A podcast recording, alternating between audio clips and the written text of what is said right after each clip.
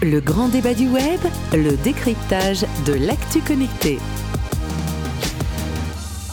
Bonjour à tous, content de vous retrouver pour le grand débat du web, reloaded d'une certaine façon, dans une nouvelle version qui sera plutôt audio et radio, avec euh, un podcast évidemment à suivre. On ne change pas quand même les bonnes vieilles habitudes. Je suis content de vous retrouver pour euh, cette version du grand débat du web sur euh, d'abord Radio Village Innovation.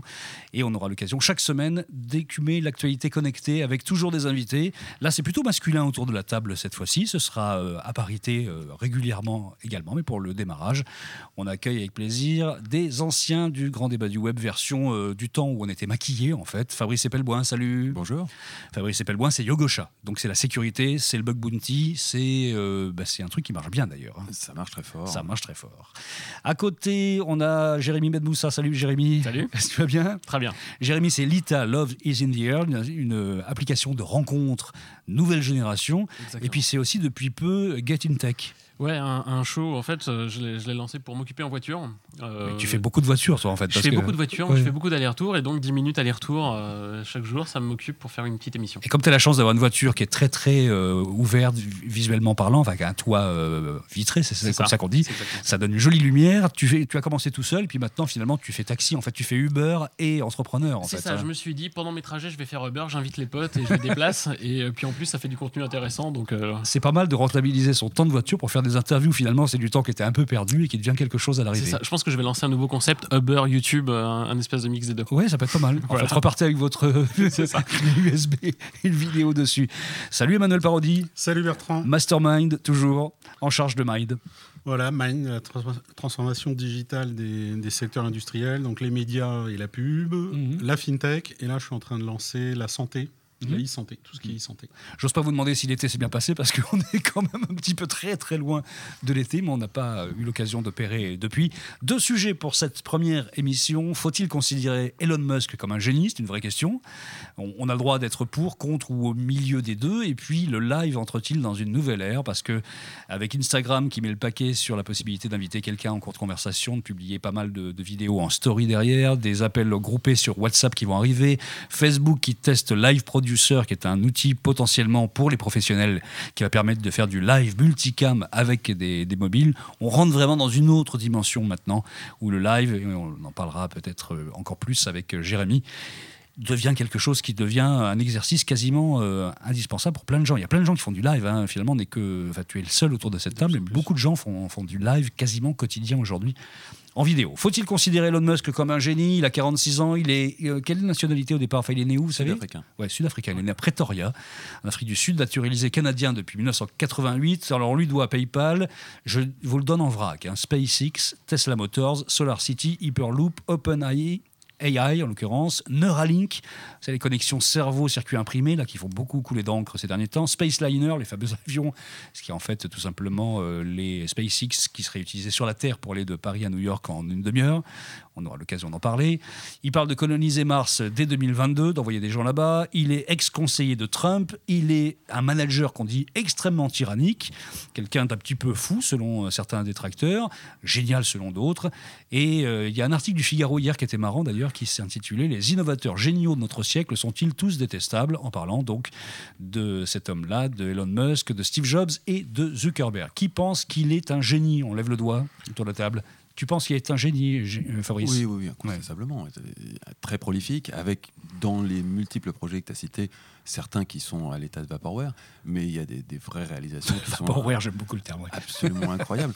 Euh, après, c'est- euh, une autre face de l'innovation américaine. Ouais. On, on était habitué à une innovation, on va dire, bisounours et démocrate, et là, on a une innovation un peu hardcore et euh, plutôt républicaine. On dit quand même qu'il pipote un peu sur certains projets. Quoi. oui, il y a beaucoup de vaporware, Bon, sur, sur l'idée de Spaceliner, enfin, franchement, personne n'y croit vraiment sérieusement. Quoi. Non, mais euh, en même temps, Tesla, on a tous été obligés de remarquer qu'effectivement, il avait fait quelque chose d'absolument incroyable, sans même parler de PayPal et de toutes ces autres. euh, Qu'est-ce qui fait qu'il est un génie, selon toi, vraiment concrètement parlant?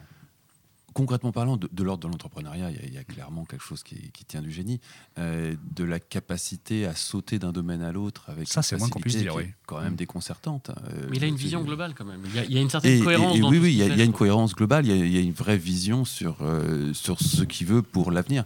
Qui, qui plus est, il, il a des positions qui sont beaucoup moins flippantes que bah, son comparse euh, qui lui a créé Palantir, Peter Thiel, et qui aussi euh, conseillait. Voilà, euh, mesdames, messieurs, 5 minutes, 7 minutes secondes, avant il a placé Palantir, Mais- bravo. c'est- un duo, il faut comprendre. hein. Les, les- les deux, euh, les, les Ouais. deux ont monté PayPal. C'est vrai, c'est vrai qu'ils se connaissent. Les deux. Donc c'est pas totalement tiré par les cheveux. non, non, c'est vraiment pas tiré par les cheveux. Les deux ont été conseillers de, de Donald Trump. C'est vrai. Les, les deux partagent énormément de choses. Euh, L'un est quand même beaucoup plus diabolique que l'autre, ceci dit.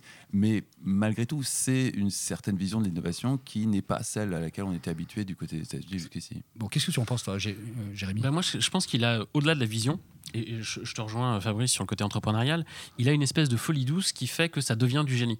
C'est-à-dire qu'il a la folie de croire qu'il peut nous envoyer sur Mars, il a la folie de croire qu'il peut lancer une marque de voiture et concurrencer Oui, des. mais il a la folie de croire et il fait aussi. mais justement, ça, mais hein. justement il, a, il a la folie de croire et il y arrive derrière et, il le fait.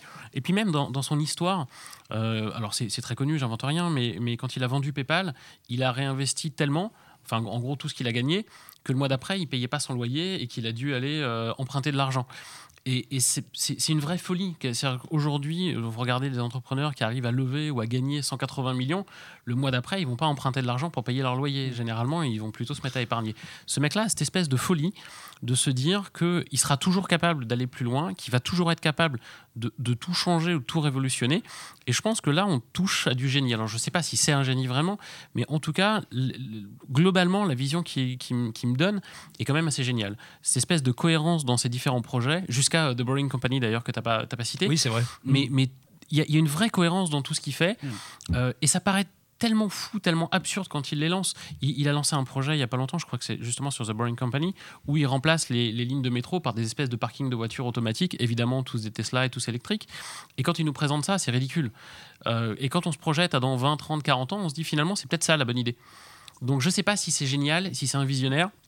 On est tous d'accord sur le fait que c'est un tyran euh, comme Steve Jobs. Zuckerberg, je suis pas sûr. Mais, euh, mais Jobs, ouais, c'était, c'est très connu. Euh, et puis il suffit de regarder euh, quelques ré- réponses sur Quora pour se rendre compte à quel point Elon Musk est, tyrannique et, quelles sont ses méthodes de management en interne. Enfin, je pense que ça mériterait un film vraiment. Mais, euh, mais pour le coup, ouais, je, un- On va parler de sa façon de gérer son image, parce qu'il n'est pas mauvais non plus dans la façon de gérer son image, même si de temps en temps, il n'arrive pas à tout contrôler. Emmanuel, dis-moi que c'est du vent, que ça ne sert à rien, qu'Elon Musk est un imposteur quand même, qu'il y ait un équilibre autour de cette table. T'avais lu mes notes T'avais lu mes notes Je, je Non, le sentais en fait. alors, est-ce que- en fait, là, ce que vous dites, c'est effectivement, ils disent qu'on a envie d'entendre aussi dans ce rôle-là, dans cette posture-là.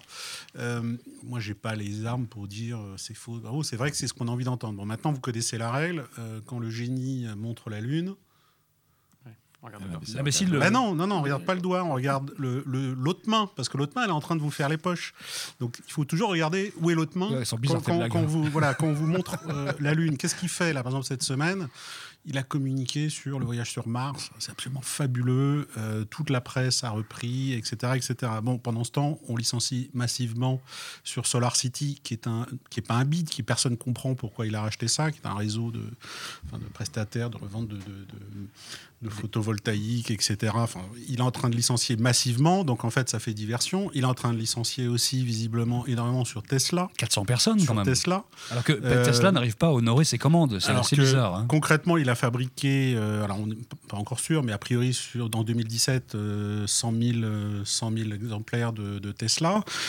Ils annonçaient comme 500 000 euh, pour l'année prochaine. Et là, sur le nouveau modèle dit d'entrée de gamme, ils en ont fabriqué sur l'année trimestre 256, d'après les chiffres que j'ai pu voir. Ce qui fait qu'il y a un gros, gros problème de livraison. Ce qui fait qu'on se met à communiquer énormément sur la planète Mars, sur tous les projets loufoques, etc. C'est-à-dire que, bon, C'est un politique, il a une vision. Alors, moi, moi, il me faisait penser. Vous vous souvenez de Tucker, euh, un grand inventeur, euh, euh, constructeur automobile, je crois que c'est les années 30. Il y a eu un film euh, là-dessus, pareil, un génie. Lui, son problème, c'est qu'il a à peine réussi à fabriquer en fait ce qu'il imaginait. Bon, là, lui, il a réussi à fabriquer, mais est-ce que finalement, sur la durée, son génie, c'est pas d'arriver quand même à jongler financièrement? Parce que la- le point commun de toutes ces activités, c'est qu'elles drainent en fait des- à la fois des subventions d'État, etc., à des montants absolument faramineux. Et peut-être son génie, c'est d'arriver à obtenir chaque fois les financements pour, sa- pour chacune Enfin, de ces quand même, activités. prenons les boîtes les unes après les autres. PayPal, ça va. hein, réussite non, mais PayPal, même. il a revendu, voilà. Oui, oui. Pay- bon, PayPal, c'est- disons que c'est la plus classique. hein. SpaceX, il a montré qu'il était capable d'envoyer une fusée qui redescend Ouais, et qui clairement. vient se reposer. On est d'accord. C'est fait ça. Tesla Motors, on peut pas dire qu'après quatre générations de voitures, il a raté son truc, il a fait la bagnole la plus sexy du monde quand même. hein. Ouais, mais, mais Même si on peut pas l'avoir, hein. Mais d'un point de vue entrepreneurial, une entreprise qui est toujours pas rentable. Et, c'est donc- normal. mais je dis pas que c'est pas normal. Je dis juste que c'est pas aussi glorieux que ce qu'il nous présente. Je, je rejoins tout à fait ce, que- ce qui est dit euh, de- depuis le début. Il a un vrai talent de communicant. Au- Au-delà du génie qu'on lui, qu'on lui donne, de la vision qu'il peut avoir, de tout ce qu'on veut, euh, la réalité, c'est que ces entreprises, depuis PayPal, sont pas de francs succès entrepreneuriaux. Il a réussi plein de choses. Il a eu des achievements, comme on dit. Euh, mais est-ce que l'assise financière qu'il n'a pas va lui coûter certaines de ses boîtes? C'est une vraie possibilité. Quand il va commencer à casser les prix du marché des envois de satellites avec euh, Ou des SpaceX, voitures électriques. hein. Ou des voitures électriques, euh, là, et que l'argent va commencer par- à rentrer par milliards parce qu'il sera Alors- rentré vraiment dans une phase d'industrialisation, on en parlera autrement. Oui, mais alors justement, non, justement, financièrement, c'est là où les- le problème, c'est qu'ils communiquent pas les chiffres. Donc les derniers chiffres datent de, je crois, de 2015 ou 2016 sur SpaceX. Ça, à partir du moment où les fusées ont commencé à exploser, euh, ça s'est très mal passé et on est passé à des pertes.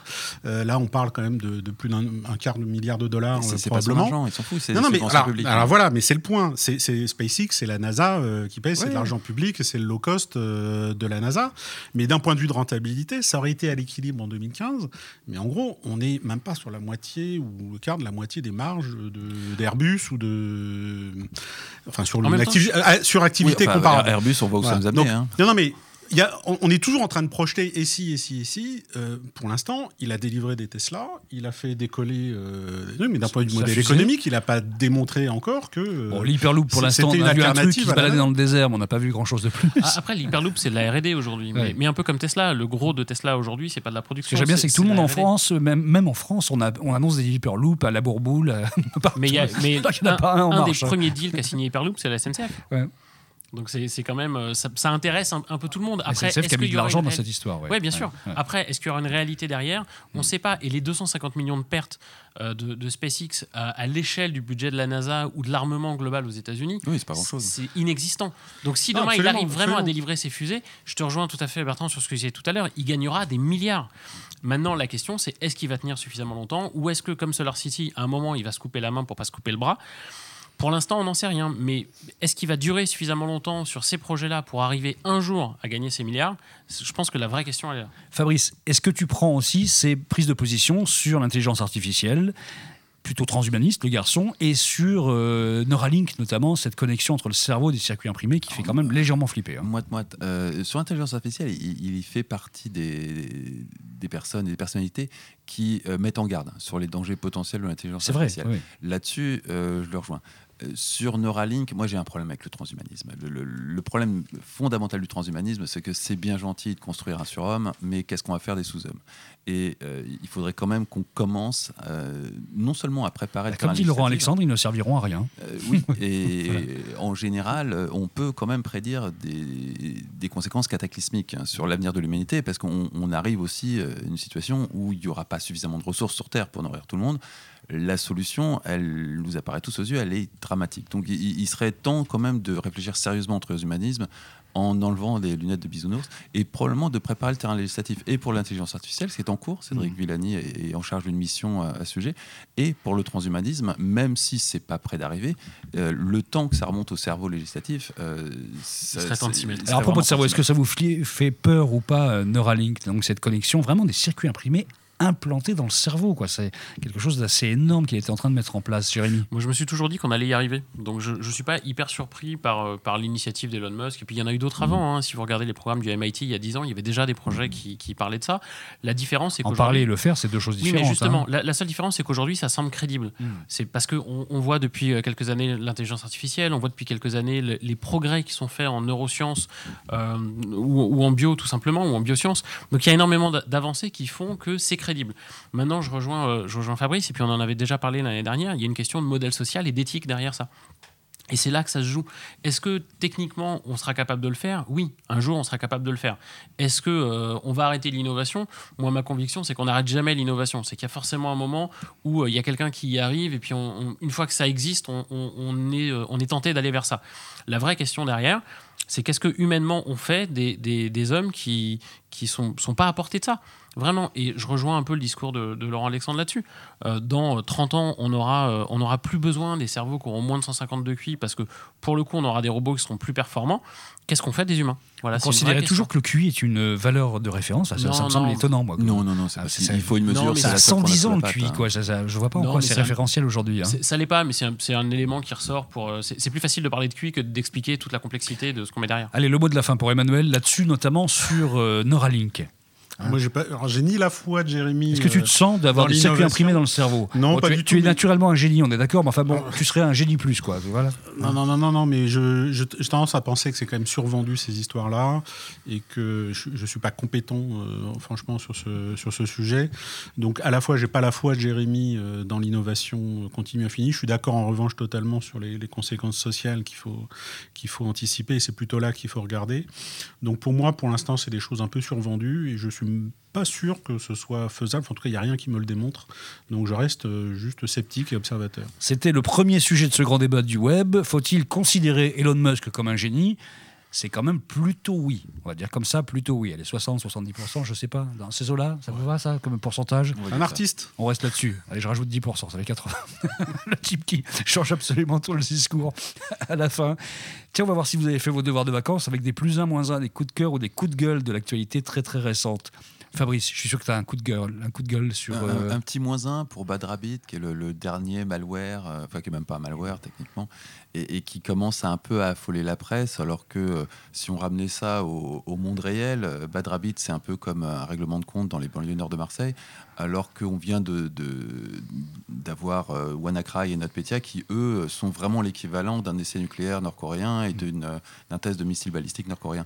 Donc, On, est euh, tout d'un coup euh, face à une presse qui découvre un peu la cybersécurité, ce qui est un sujet extrêmement complexe, et qui a beaucoup beaucoup de mal à trier et à distinguer ce qui est vraiment dramatique de ce qui est totalement anecdotique. WannaCry, c'était des infos issues directement euh, de, de la NSA qui avaient été Voilà, euh, récupérées. WannaCry, c'était quelque chose de vraiment très très grave. Donc là, c'était lourd, hein. C'était l'armement de la NSA qui était piqué par des mafieux pour euh, construire des espèces de, de, de malware qui allaient bousiller tout un tas de trucs. Euh, là, on a juste un- une campagne de malware qui est pas plus impressionnante. En même temps, ça veut dire que le focus est mis sur la sécurité, ce qui est plutôt bon signe pour, pour ton secteur. Ah, d'un point de vue business, c'est très bien pour moi. hein. mais euh, Cet mais- homme est double. Après, dans l'éducation non, non, non, il y, a- un vrai problème. Le, vrai problème, c'est que la, la base du marketing dans la cybersécurité, c'est ce qu'on appelle le FUD, Fear, Uncertainty and Doubt, c'est-à-dire foutre la trouille pour vendre ses produits. Mm. Tant qu'on était entre professionnels de cybersécurité, ça nous faisait tous rire. Euh, là, si on commence à appliquer ça à Madame Michu et que Madame Michu a la trouille, elle va cesser d'utiliser tout ce qui est digital.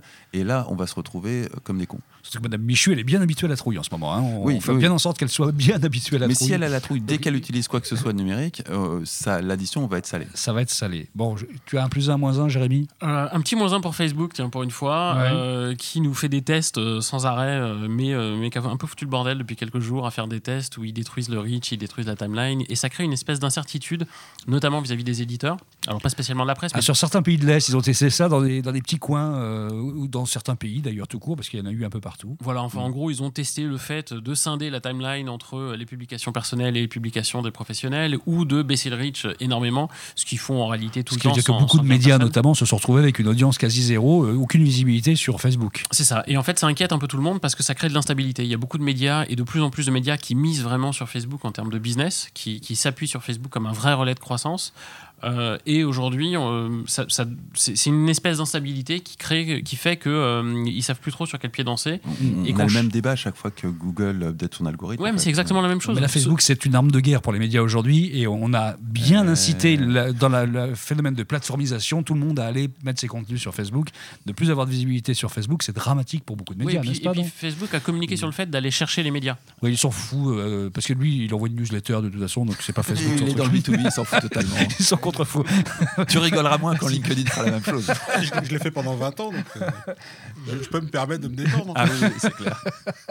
Ah, ça, il est détendu du slip. Hein, côté Facebook, ça vraiment, ça passe à côté complètement. Un petit, à plus à moins un, non? Oui, mais du coup, on peut dire les choses, hein. on peut Ouais. dire les chiffres, les vrais chiffres, etc. Moi, un petit plus un, bah, pour une fois, tiens, Google, qui est, dont euh, on est sorti du grand roupillon de Google Doc et Gmail qui, qui dormait, je trouve, depuis des années. Alors, c'est l'outil quand même quotidien de travail pour pas mal de boîtes, de PE, PME. PME. Et voilà, ils ont ressorti enfin euh, des petits modules pour, pour Gmail et surtout sur Google Sheet, c'est-à-dire la partie tableur.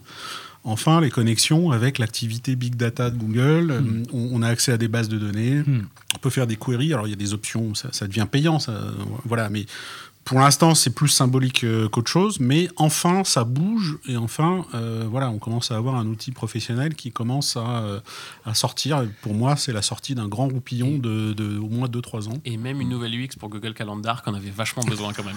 Oui, qui est pas mal. Et on va revenir là-dessus parce qu'en fait Google fait ça et attaque un peu le marché pro avec des outils enfin sérieux et des, on va dire presque des API un peu sérieuses sur des nouveaux services. Et c'est un petit peu ce que fait aussi Facebook dans la vidéo, en tout cas ce qu'il teste avec Live Producer. On en a parlé cette semaine, une solution pour live professionnel qui est vraiment en test. Certains ont droit à ça en fait sur leur Facebook et pas d'autres. On ne sait pas exactement selon quels critères. Tu y as le droit, toi, euh, Jérémy Non. Ah bah, je teste pas trop encore Non, ça. parce je qu'en fait, c'est juste mais- un petit lien qui arrive, tester ça sur son euh, Facebook. Il y a des gens un peu partout dans le monde qui y ont droit et personne n'a compris qui et pourquoi, en fait. Mais ça va Je venir pense que pour c'est tout un le peu au monde. pif dans les C'est un peu au pif, ouais. Facebook. Peut-être slovaque. Ouais. Oui, c'est ça. Slovaque. Et ça permet donc euh, de la gestion des flux sur une interface web. Bref, le web est en train de changer du côté du live. En fait, il se passe vraiment quelque chose. On a connu le live de- depuis 3-4 ans maintenant, de façon très très récurrente où tout le monde en fait. Qu'est-ce qui t'a motivé à en faire concrètement, toi? Quel est le, Bah le alors, en momentum que tu trouves Alors en fait, moi je fais pas du live, je fais de la vidéo, Ouais. mais je fais pas encore du live parce que comme je suis en voiture, je peux difficilement conduire et avoir du live devant moi. Euh, donc j'ai participé à d'autres lives sur. Mais c'est une arnaque. J'étais persuadé que c'était du Facebook Live, Bah ouais, même suis pas en fait. Tu vois, retirer comme ton quoi permis. on, on peut, on peut ne pas en faire et faire croire qu'on en fait. Euh, non, non, mais en fait, enfin moi, pour, pour mon expérience perso, je peux pas faire du live parce que je peux pas regarder les commentaires et conduire en même temps. Oui, ça c'est vrai. Donc il faut que je regarde la route, même si je suis en train de parler. Sauf si tu as une Tesla avec un, un module de conduite autonome. Oui, bah, j'ai pas encore la Tesla. C'est un Si, appel. si quelqu'un de Tesla m'entend, euh, envoyez-moi une bagnole. Euh, non, ceci dit, la, la- la- la vraie question pour moi, c'est euh, c'est de l'intérêt du live. C'est-à-dire qu'aujourd'hui, je vois énormément de live apparaître et globalement, je trouve ça bien. C'est-à-dire, Ce que je trouve bien pour être franc, c'est qu'on puisse faire du live et que ça soit automatiquement en replay derrière. Et moi, il y a beaucoup d'émissions. euh, bah, Eric Dupin, qui est souvent, euh, qui est souvent ici, euh, il fait son édito du lundi en live. Et moi, j'ai jamais le temps d'être là le lundi matin, donc je le regarde le lundi après-midi. Donc j'aime bien ce côté, euh, ce côté où on a le choix entre interagir vraiment en live, et ça pour le coup c'est intéressant, et, euh, et pouvoir le, le regarder en En tout cas, on est passé d'une période des youtubeurs, on va le dire comme ça, c'est eux qui ont évidemment initié le process sur un public très très grand public, on va dire, à quelque chose qui devient de plus en plus professionnel. Les entreprises aujourd'hui se sont bien rendues compte qu'il y avait ça, et le problème c'est que il y avait d'un côté du Facebook, du Instagram, du Snapchat, des solutions qui permettaient au grand public de faire ça de façon très très simple, rapide, efficace, et puis de l'autre côté des solutions pro extrêmement chères pour les entreprises, et finalement il y avait un gap entre les deux qui est en train de se combler. Est-ce que tu vois comme euh, Emmanuel En tout cas, on en avait parlé avant l'été. Euh, globalement, si on prend un peu de recul, l'histoire du live pour les réseaux sociaux, c'est ils sont en train de s'attaquer au marché de la télé. C'est-à-dire que ils voudraient que se créent des rendez-vous, parce que c'est ça le live, hein, c'est donner Ah, rendez-vous à un moment donné, et ils ce qui aimeraient reste bien. à la télé. Voilà, ils aimeraient bien le côté. euh, Il y a l'émission du matin, l'émission du soir, le rendez-vous de l'après-midi pour des segments. Donc tout ça, tout ça est, est au final très publicitaire. Chacun a bien compris qu'il fallait publier tous les jours à la même heure, euh, la plupart du temps, pour euh, vraiment fidéliser. Voilà, alors justement, j'ai regardé mes, jo- mes journalistes s'étaient intéressés au sujet. Je suis allé chercher quelques chiffres pour vous. Alors, par exemple, il y avait un témoignage du responsable, par exemple, de l'Observateur en France, qui nous avait ramené euh, quelques chiffres. Et par exemple, dans les chiffres, 65% de l'audience du live n'est pas en live. C'est-à-dire qu'en réalité, c'est euh, justement, tu disais le replay. C'est-à-dire qu'en fait, le programme live est vu pas en live. Et C'est- sait que les donc- télés aimeraient avoir ça sur leur replay. Hein, Ah ben, le pas font. du tout. Si, Oui, si, le mais pas replay, si, si, 65% le- d'audience. Le-. Si, si, La radio le fait pas mal. fait C'est qu'il y a beaucoup, beaucoup d'audience radio Ouais, aujourd'hui mais qui la se télé, fait sur le podcast notamment. hein. Donc la, la- la question, c'est finalement euh, pourquoi on s'embête à, à- parce que c'est très le, le live. Le problème du live, c'est pas de le produire. Euh, là, c'est plutôt au contraire très simple. C'est le fait qu'il faut donner un rendez-vous, il faut déployer en fait du marketing. C'est en fait l'acquisition, comme on dit, de lecteurs. C'est ça qui c'est ça qui complique tout. Donc déjà, ça marche pas si bien que ça, puisque plus de la moitié des utilisateurs ne sont pas en live. Mais d'un point de vue de programme, ça fait un programme vidéo euh, qui est un support publicitaire. Donc du point de vue de Facebook et autres, ça marche. La, question, si on prend le- les, les arguments publicitaires, c'est qu'en fait, le comportement. En gros, si on compare le live à ce qui n'est pas de live, le live marche moins bien. Il y, avait un article de la Columbia Journalism Review là-dessus qui avait comparé des choses.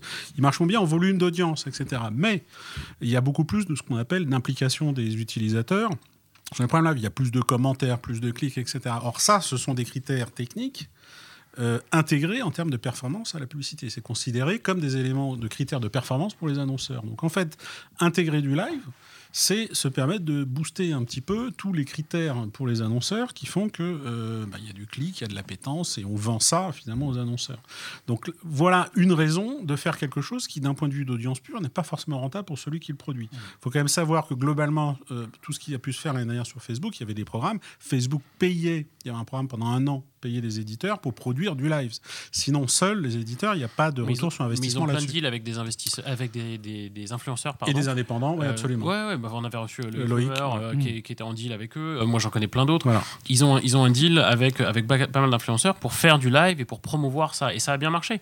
Aujourd'hui, le live, c'est vachement rentré dans, dans le courant des, des gens qui regardent leur timeline sur, sur Facebook. Après, il y a, il y a Bah, c'est aussi parce que Facebook donne une prime absolument colossale aujourd'hui à tout ce qui est vidéo. Et on regarde sa timeline aujourd'hui, on a quasiment que de la vidéo. Bien sûr. C'est qu'une photo, euh, une photo ou un texte ne passe plus, n'est plus balancé dans la timeline directement. Évidemment, mais parce que c'est aussi une forme de consommation que notamment les millennials apprécient énormément. Toutes les news qui durent euh, 45 secondes, c'est ultra apprécié par, par cette cible-là. Et donc, c'est très regardé, et notamment sur Facebook. Euh, Il y, avait, il y avait Vine aussi qui a été lancé il y a quelques temps sur, par Twitter. Euh, C'était des, des vidéos de 6 secondes. Donc, c'est quelque chose qui est extrêmement apprécié tant que c'est un format court et que ça correspond à. Je mets un bémol sur le terme apprécié parce que c'est servi en autoplay, euh, ça dure 6 Oui. secondes et la notion de mesure de vidéo, c'est à partir de imposé. 3 secondes. Donc en fait, tout est fait pour que d'un point de vue de métriques, on puisse dire les gens en veulent, ça marche très bien. La réalité, c'est Ah. que c'est imposé. C'est-à-dire que la consommation de vidéo, c'est vraiment, euh, c'est comme gaver une oie.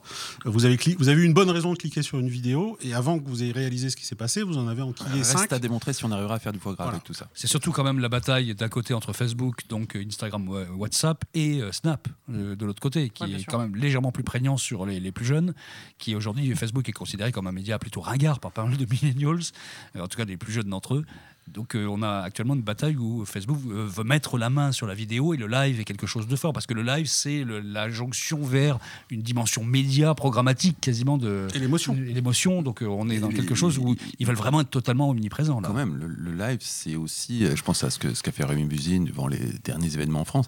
Il y a ça, euh, un transfert de la capacité à couvrir en live un événement, je pense notamment à de l'agitation sociale, euh, qui est passé massivement sur, alors Rémi Buzine, je crois que c'était Periscope, mais peu importe, c'était euh, du live à partir d'un téléphone mobile euh, qui, pour le coup, était la limite plus intéressant que ce, que ce que sont capables de faire les émissions de les, les chaînes d'infos continues qui consacrent finalement pas grand chose au live. Là, on était en mesure de rester dans Bah, un C'est vrai, quand il y a un événement, euh, les chaînes d'info continues mettent une caméra quelque part où on voit des flics qui marchent, là, qui discutent, et puis on a le même plan Ah, pendant de des façon, heures. maintenant, elles Alors que plus- n'importe elles- quel elles type plus qui- se mêler à la Ouais. foule, euh, elles, Ouais. elles se font lapider. Donc, euh, Ouais. c'est- euh, maintenant des, des indépendants qui euh, n'assument même pas le, le titre de journaliste, qui vont dans la foule et qui commencent à. Même sans être dans la foule, on peut être à trois endroits différents aujourd'hui avec une- un outil comme euh, Live Producer donc de, de Facebook, si on est un blog, et avoir au moins trois plans différents avec ah. des interventions différentes. Il y a aussi une solution que je voulais citer qui s'appelle City Producer, qui est une, une application française qui est absolument génialissime, qui est un système complet de production vidéo sur iPhone. Alors là, on peut faire du multi-broadcasting avec plein de caméras différentes. On peut directement depuis un téléphone gérer la réalisation euh, vidéo de ça, et derrière, on peut faire du montage de très beau niveau directement depuis son téléphone et exporter tout ça euh, sur euh, Final Cut par exemple pour le finaliser. C'est absolument génial. Cette, pour euh, 500 euros, tu as ce qu'on avait pour euh, 50 000. c'est l'outil complet pour les JRI qui aujourd'hui, euh, ou les, les Mojo, les mobile journalistes qui veulent vraiment partir, faire quelque chose et ramener un vrai sujet. Ils peuvent le faire avec une seule application. Et plus la capacité de diffusion gratuite, qui alors là, Ah fait ouais, la, ouais, fait c'est la sûr. grosse Ouais, différence. C'est même pas le coût. Déjà, quand GarageBand est arrivé, on avait pour 99 dollars l'équivalent de ce que nous, on avait quand on Mhm. était gosse. Qui, on, il fallait louer un studio, ça coûtait une fortune et Ce on qu'on payait fait à en ce l'heure. moment. Euh, ce qu'on fait en ce moment. Euh, et aujourd'hui, on a ça pour 99 euros sur un, un Macintosh. Ouais, il nous reste même vaut 1000, c'est incroyable. 45 secondes, 10 secondes chacun. Qu'est-ce qui va changer dans, dans le live là? Qu'est-ce qui te semble important dans, dans le changement sur le live aujourd'hui? Ah, moi, c'est vraiment la capacité de couvrir un événement politique en temps réel, en dehors des médias mainstream. Ouais, qui, C'est qui vrai va que là, changer ça, ça- choses. ça change absolument. Jérémy Pour moi, c'est les, les nouvelles fonctionnalités. Aujourd'hui, on a un live 1 qui est, qui est vraiment une toute première version et on va avoir énormément de nouvelles fonctionnalités qui vont arriver, que ce soit en termes de marketing, en termes d'accompagnement, en termes de promotion.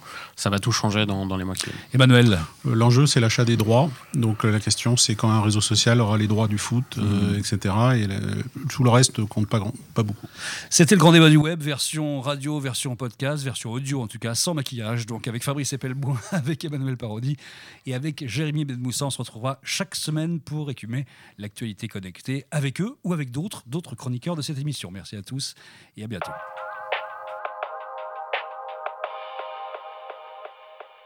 Le grand débat du web, le décryptage de l'actu connecté.